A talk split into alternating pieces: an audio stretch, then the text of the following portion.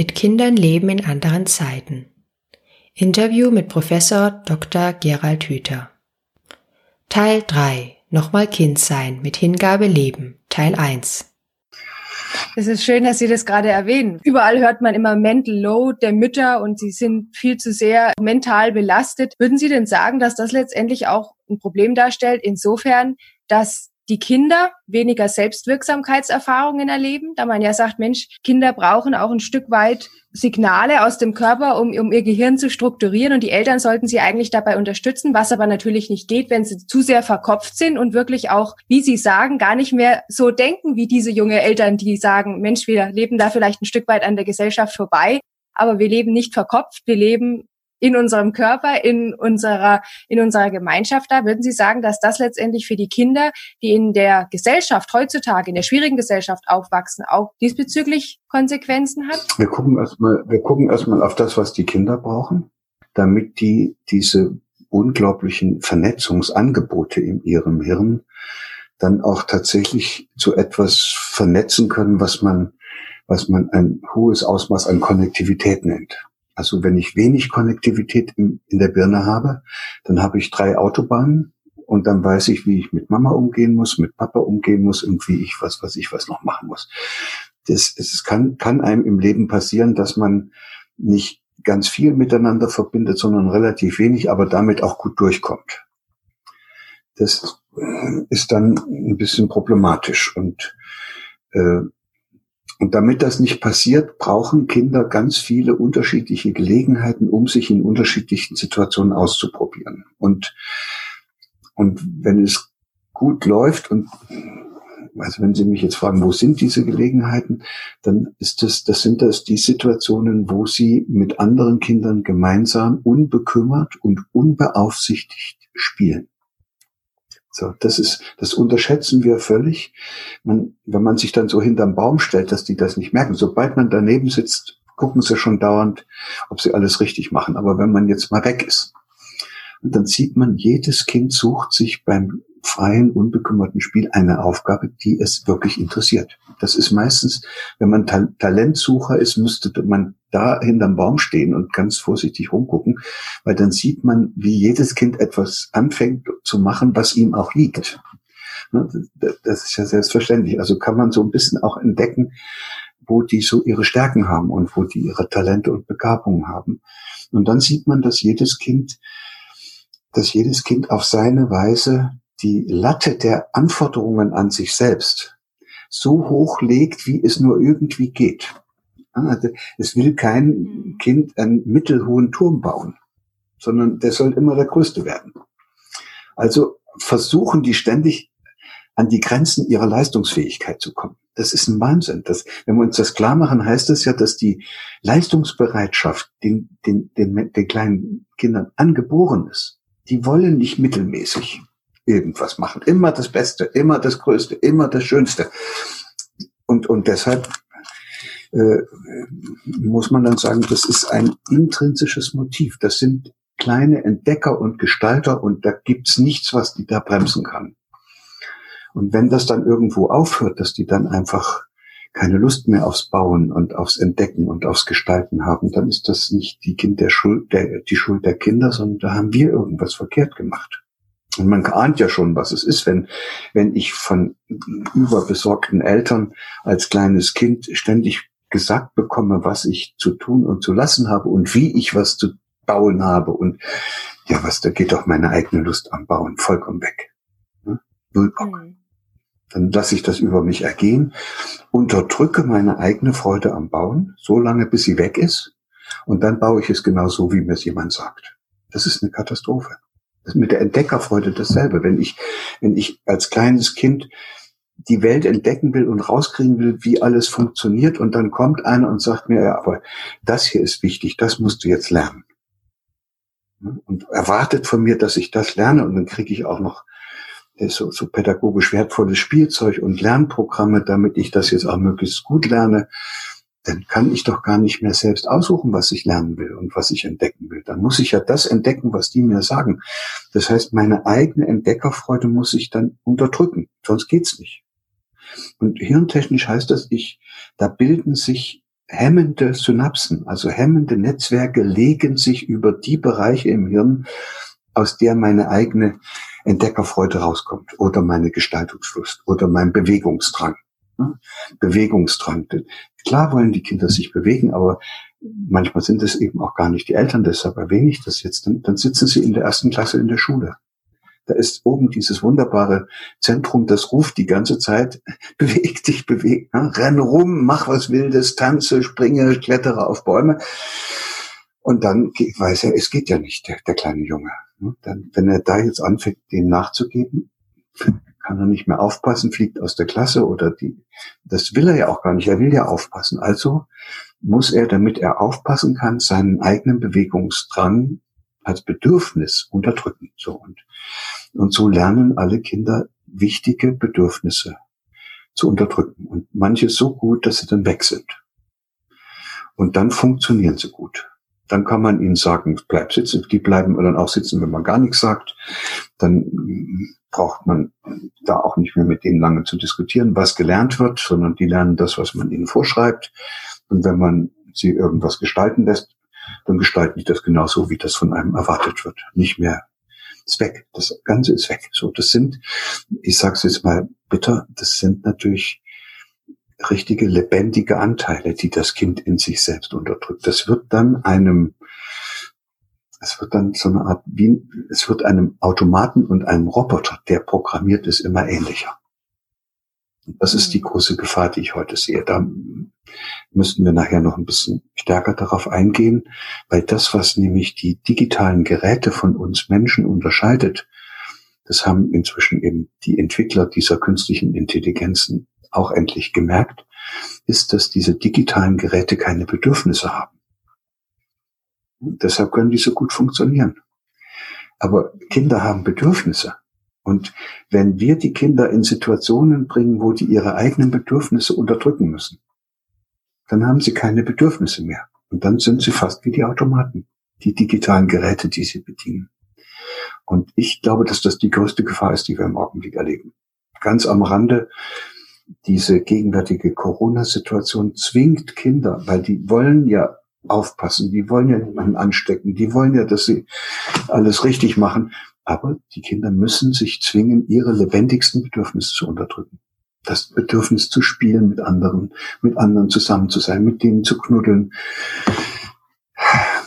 Es ist furchtbar. Also ich weiß nicht, was das werden soll. Ich habe da, da habe ich hier wirklich, also Jesper Juhl würde sich im Grabe umdrehen, wenn er das noch miterlebt. Ja. So, also deshalb jetzt endlich zu dem Punkt, wie kommen wir aus der Nummer raus?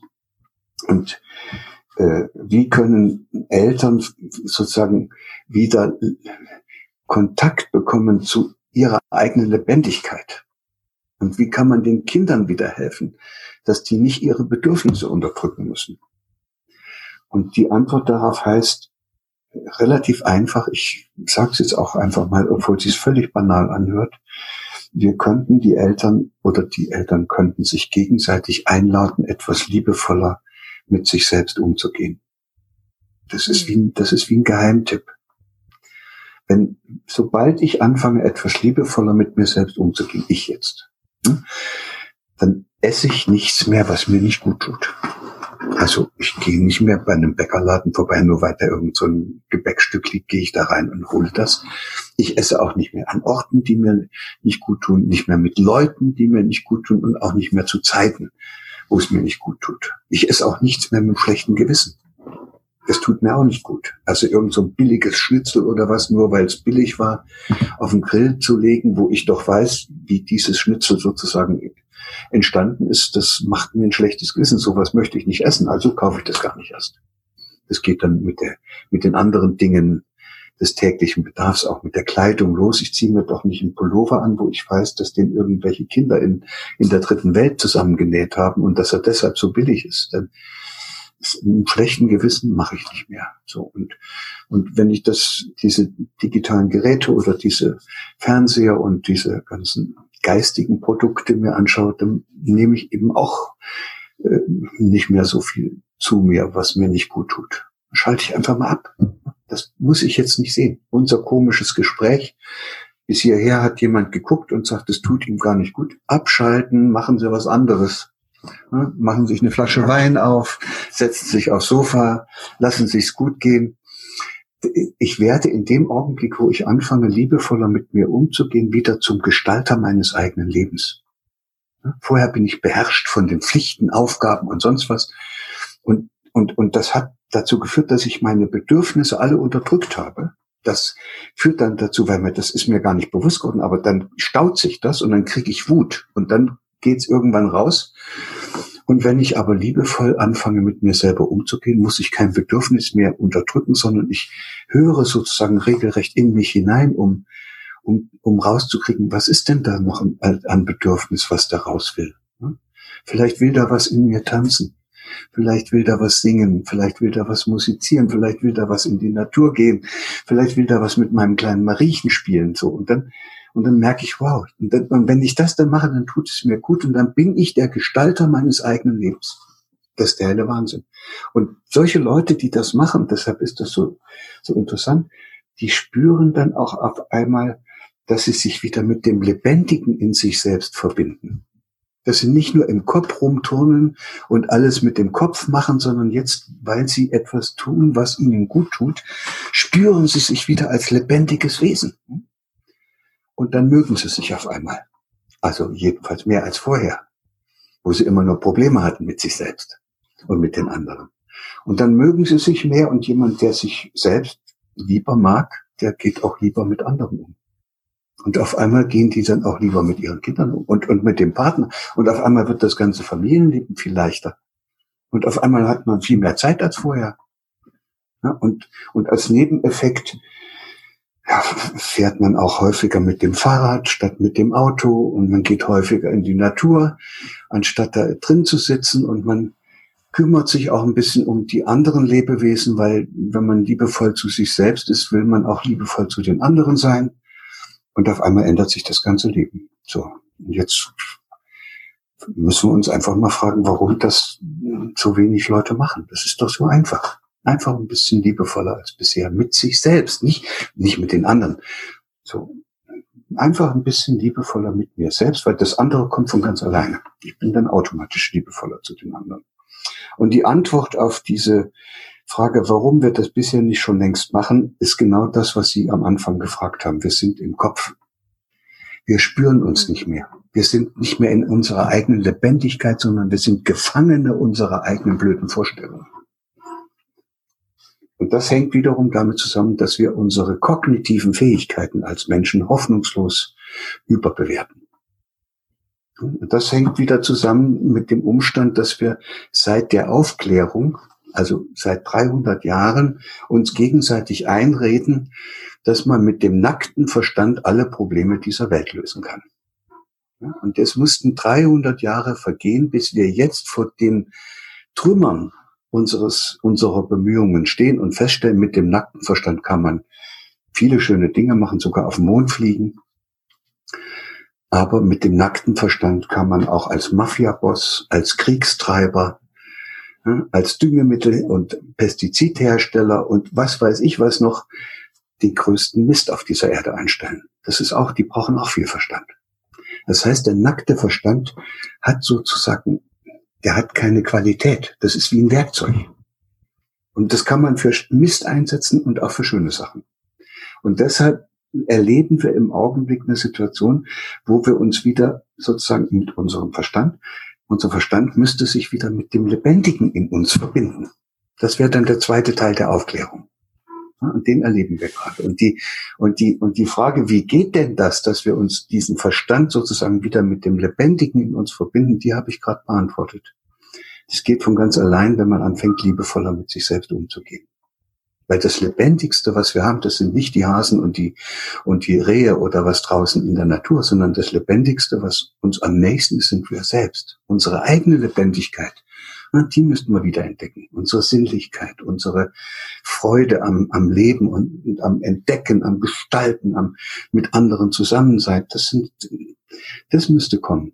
So. Und das kann man aber nur entdecken, wenn man anfängt, ein bisschen liebevoller mit sich selbst umzugehen, weil man dann automatisch auch wieder Kontakt zu diesen weggehemmten Bedürfnissen kriegt.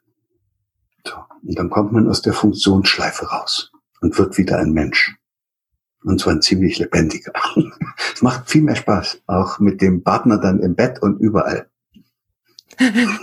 Man merkt, Sie haben dieses Thema nicht das erste Mal behandelt, denn Sie haben jetzt ganz alleine mein komplettes Interview eigentlich schon alleine beantwortet. Und das war jetzt wirklich sehr, sehr spannend, denn eben meine nächste Frage wäre denn gewesen, was diese, dieser, dieser Stress und die Angst der heutigen Gesellschaft denn für Konsequenzen auch für die Kinder hat. Und Sie haben schon wunderbar beantwortet, nämlich die Bedürfnisse werden unterdrückt. Und letztendlich führt es auch dazu, dass die Kinder ihre, ihre Begeisterung verlieren, zu entdecken und, und, und sich zu entwickeln. Und, und wir hatten mit Jesper Juhl immer wieder darüber geredet, weil das habe ich von ihm auch gelernt. Mhm. Die Kinder wollen uns glücklich machen. Das ist so verrückt. Man, man kriegt Tränen in die Augen vor Rührung, wenn man sich mhm. das klar macht, wie sehr Kinder darum kämpfen, uns glücklich zu machen. Die, die geben sich eine solche Mühe. Und das hört natürlich auch, wenn wir dafür keine Zeit haben, wenn wir das nicht merken, wenn wir das dann auch noch äh, ablehnen und sagen, so will ich nicht glücklich gemacht werden, ich will so glücklich gemacht werden, dann unterdrücken die in sich das Bedürfnis, uns glücklich zu machen und damit unterdrücken sie auch in sich das Bedürfnis, überhaupt mit uns verbunden zu sein. Und dass das im Hirn in Form von hemmenden Verschaltungen draufgebaut wird, über dieses Bedürfnis. Das ist wirklich interessant, weil das heißt, wenn wir sagen unterdrücken, dann denkt man, na, da hört man halt auf zu unterdrücken, dann kommt es wieder. Nein, das kommt nicht wieder. Das ist futsch, weggehemmt. Bei manchen kommt das nie wieder. Es gibt Menschen, die treffe ich ja manchmal, ich weiß gar nicht, was das ist, die, die kann man nicht umarmen. Die stehen wie ein, wie, wie ein stocksteifer Baum stehen die da vor einem und kriegen die Arme nicht rum. Das heißt, die sind so, so die haben so Angst bekommen und es ist ihnen so eigentlich unangenehm, diese Nähe herzustellen, weil sie ihr Bedürfnis nach Verbundenheit so effektiv unterdrückt haben, dass sie schon fast einen Ekel vor Verbundenheit haben. Das ist doch irre. Mhm. Ne? Das, so sind die doch nicht auf die Welt gekommen. Das ist die Lösung. Ne? Das ist eben auch eine schöne Erkenntnis aus der Hirnforschung. Was da im Hirn verankert wird, sind nicht die Probleme. Das sind die Lösungen. Sie haben ja auch mal da, wenn ich da kurz einhaken darf, gesagt, dass Begeisterung wie Dünger für das Gehirn ist und das letztendlich auch dadurch, dass ein Kind Begeisterung beim Tun erlebt, dass im Gehirn des Kindes dann auch neuromodulatorische Stoffe ausgeschüttet werden im emotionalen Mittelhirn, die letztendlich wirklich auch dazu führen, dass sich Synapsen bilden, dass sich das Gehirn vernetzt, dass es auch Neuronen gibt, die wachsen. Also diese Begeisterung, dieser Dünger für, für das kindliche Gehirn, das ist ja dann auch was, was jetzt temporär unterdrückt wird. Aber ich sag mal, wenn man längerfristig dann Kinder auch in ihrer, in ihrem Wachstum, in ihren Bedürfnissen und ihrer Begeisterung ja unterdrückt, dann ist es hier nicht nur so, dass diese hemmenden Synapsen oder die hemmenden Neurone sich dann entwickeln, sondern auch der Effekt der Begeisterung, also das Wachstum, die Anregung, die, die Entwicklung, das wird ja dann eigentlich auch nachhaltig gestört. Ja, ja, und jetzt gestehe ich aber mal, dass ich diesen Begriff der Begeisterung damals benutzt habe, obwohl mir klar war, dass er nicht ideal ist. Okay. Mhm. Weil worum es wirklich geht, ist ja, dass man in, dass man in, in, auch ein Kind, das kommt in eine Situation, wo das nicht richtig passt. Also wo es mhm. etwas erwartet, was nicht so ist, oder wo es eine Aufgabe lösen will oder irgendwas hinkriegen will und es geht nicht. Und in dieser Phase ist das Hirn sozusagen in diesem Arousezustand. Da geht das alles so ein bisschen durcheinander, wird relativ viel Energie verbraucht. Und dann plötzlich kommt der Augenblick, wo man es schafft. Ja? Da ist man dann, was weiß ich, das erste Mal geschwommen, das erste Mal Fahrrad gefahren oder man hat das erste Mal irgendein schwieriges Problem gelöst und das erste Mal ein, Wort lesen können oder keine Ahnung. Also lange Zeit ist es nicht gegangen und plötzlich geht es.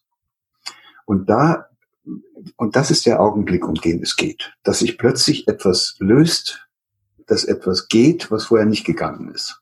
Wenn ich eine Lösung gefunden habe. Ich habe ein Problem und dann habe ich eine Lösung. Wow, wow da ist es toll. So, und da gehen diese, wie die Hirnforscher das nennen, Belohnungszentren im Hirn an. Und da werden diese schönen Botenstoffe ausgeschüttet und die erregen dann wiederum andere Netzwerke, die so ein bestimmtes Körpergefühl erzeugen und dann geht's einem richtig toll. Da hat man da könnte man sich selber umarmen vor Freude, was man für ein toller Typ ist, dass man das jetzt hingekriegt hat. Und diese Botenstoffe, die da ausgeschüttet werden, die haben eben auch noch diese Wirkung, die Sie eben beschrieben haben, neuroplastisch. Die führen dazu, dass das sozusagen gedüngt wird, also tatsächlich Fortsätze neu entstehen, neue Kontakte. Und zwar vor allen Dingen dort, wo in den Bereichen, die man eben ja gerade benutzt hat, um das Problem zu lösen. Und das ist der Grund, weshalb wir, wenn wir irgendwas einmal vernünftig hingekriegt haben, dass das nächste Mal schon besser können. Autofahren ist sowas. Am Anfang furchtbar und dann wird das immer besser, immer besser und im Hirn entsteht eine Autobedienungsstraße und dann setzt man sich ins Auto, geht von ganz allein. Das ist ein Lernprozess und der ist durch fortwährende Erfolgserlebnisse bei jedem kleinen Fortschritt, den man da als Autofahrschüler gemacht hat, im Hirn sozusagen strukturell verankert. Jetzt kann man das ganze Leben lang immer wieder auf diese entstandenen Netzwerke zurückgreifen und dann fährt man eben Auto. Das ist die Art und Weise, wie es funktioniert. Und da sieht man, dass das immer die, die Lösungen sind, die im Hirn verankert werden, nicht die vielen Probleme, die man da hatte, als es noch nicht ging. Und und, da, und dann muss man aber sagen, nun gibt es eben leider aber auch blöde Lösungen. Ziemlich doofe Lösungen sogar. Also äh, wir haben ein paar schon genannt. Also die Lösung, weil ich mit meiner Mama ein Problem habe, weil die mich dauernd bevormundet und mir dauernd sagt, was ich zu tun und zu lassen habe und mich wie ein Objekt behandelt, kann meine Lösung heißen, ich sage innerlich blöde Mama. Mache die also auch zum Objekt und, und trenne mich sozusagen ab von ihr das ist auch eine Lösung. Die wird auch im Hirn gebahnt. Mit dem Ergebnis, dass mhm. das am Ende eine Mama ist, mit der ich eigentlich kaum noch was zu tun haben will, die ich nun genauso versuche zu manipulieren und wie ein Objekt für meine Interessen zu benutzen, wie die das, wie ich das von ihr erfahren habe. Das heißt, das ist nicht immer nur Begeisterung, die, was sowas macht und das Ergebnis ist auch nicht immer nur gut. Und wenn wir uns jetzt fragen, was wäre denn das richtige Wort für Begeisterung, wo es dann auch irgendwie nicht mehr so daneben gehen kann, das, Freude ist es auch nicht so richtig. Wenn ich habe ich am Anfang versucht, den Leuten zu sagen, was es wird im Hirn das verankert, was euch Freude macht. Das war nicht stark genug. Freude ist irgendwie so ein schlappes Wort. Dann haben sie gedacht, Spaß machen. Das ist aber auch wieder nicht das Richtige. Ich glaube, ein gutes deutsches Wort heißt Hingabe. Also was, wenn ein Kind mit so einer richtigen Hingabe seinen Turm baut, da ist das Belohnungszentrum da oben richtig in mhm. Schwung. Mhm. Und dieser Begriff Hingabe, der, ähm, der bedeutet auch, dass das nicht überschießen kann. Also wir kennen ja Begeisterungsstürme, die sind nicht so doll in ihren mhm. Auswirkungen. Also man muss sich das fast so vorstellen, wenn einer lange nichts äh, zustande gebracht hat und das klappt dann, dann schießt das so über, dass er dass man schon ein bisschen Angst kriegen muss vor diesem Überschießen. Und dass, wenn das kollektiv passiert bei irgendwelchen Veranstaltungen oder gar bei bestimmten äh, gesellschaftlichen Prozessen, dann wird das gefährlich. Also die Nazis konnten eigentlich nur so sich ausbreiten, weil sie so viel Begeisterung ausgelöst haben bei der mhm. Bevölkerung. Das wissen wir heute. Also Begeisterung ist deshalb nicht mein Ideal, also nicht mein Lieblingsbegriff, aber ich habe ihn meine Zeit lang benutzen müssen, weil wir keine richtigen guten Worte dafür haben. Wenn ich da am Anfang gleich gesagt hätte Hingabe, da hätten die Leute gesagt, das geht ja gar nicht. Also äh, wäre es schön, wenn wir Kinder so begleiten könnten, dass die immer wieder genug Muße finden, um sich dem, was sie tun, ganzheitlich hinzugeben, mit allen Sinnen. So. Mhm. Das geht, zum Beispiel Hingabe geht nicht bei einem pädagogisch wertvollen Spielzeug. Ja. Merken Sie das? Verstehe. Weil das ist schon fertig. Da gibt's nur die Löcher, wo man das reinstecken kann. Da kann man bestenfalls ein Erfolgserlebnis haben. Aber, aber das ist nichts. Das ist gemessen an dem anderen, was man da so zusammengebracht. Das ist Hingabe. Also ich habe mal so einen kleinen Jungen beobachtet, wie der so eine mechanische, also so einen alten Wecker, den es vor 20 Jahren noch gab, nicht so einen elektronischen, sondern einen mit Zahnrädern. Der hat der einen Tag lang gesessen mit dem Schraubenzieher und hat diesen Wecker in alle seine Einzelteile zerlegt. Das war Hingabe. Der hat verstanden, wie der funktioniert. Das wollte der auch wissen. Er wollte wissen, warum sich vorne der Zeiger dreht, so. Dann hat er das Ding komplett auseinandergenommen. Und zwar so ordentlich alles hingelegt, dass er mir dann erklären konnte, welches Rädchen welches Rädchen antreibt und dann kommt am Ende auch noch der Zeiger bewegen. Mhm. Wahnsinn. Das ist ein Lernprozess, so wünscht man sich das. Und da, und da hat jetzt die Mutter und der Vater, die hatten gar keine Arbeit. Der war, der, der Junge war den ganzen Tag mit seiner, mit seinem Wecker beschäftigt. Ja.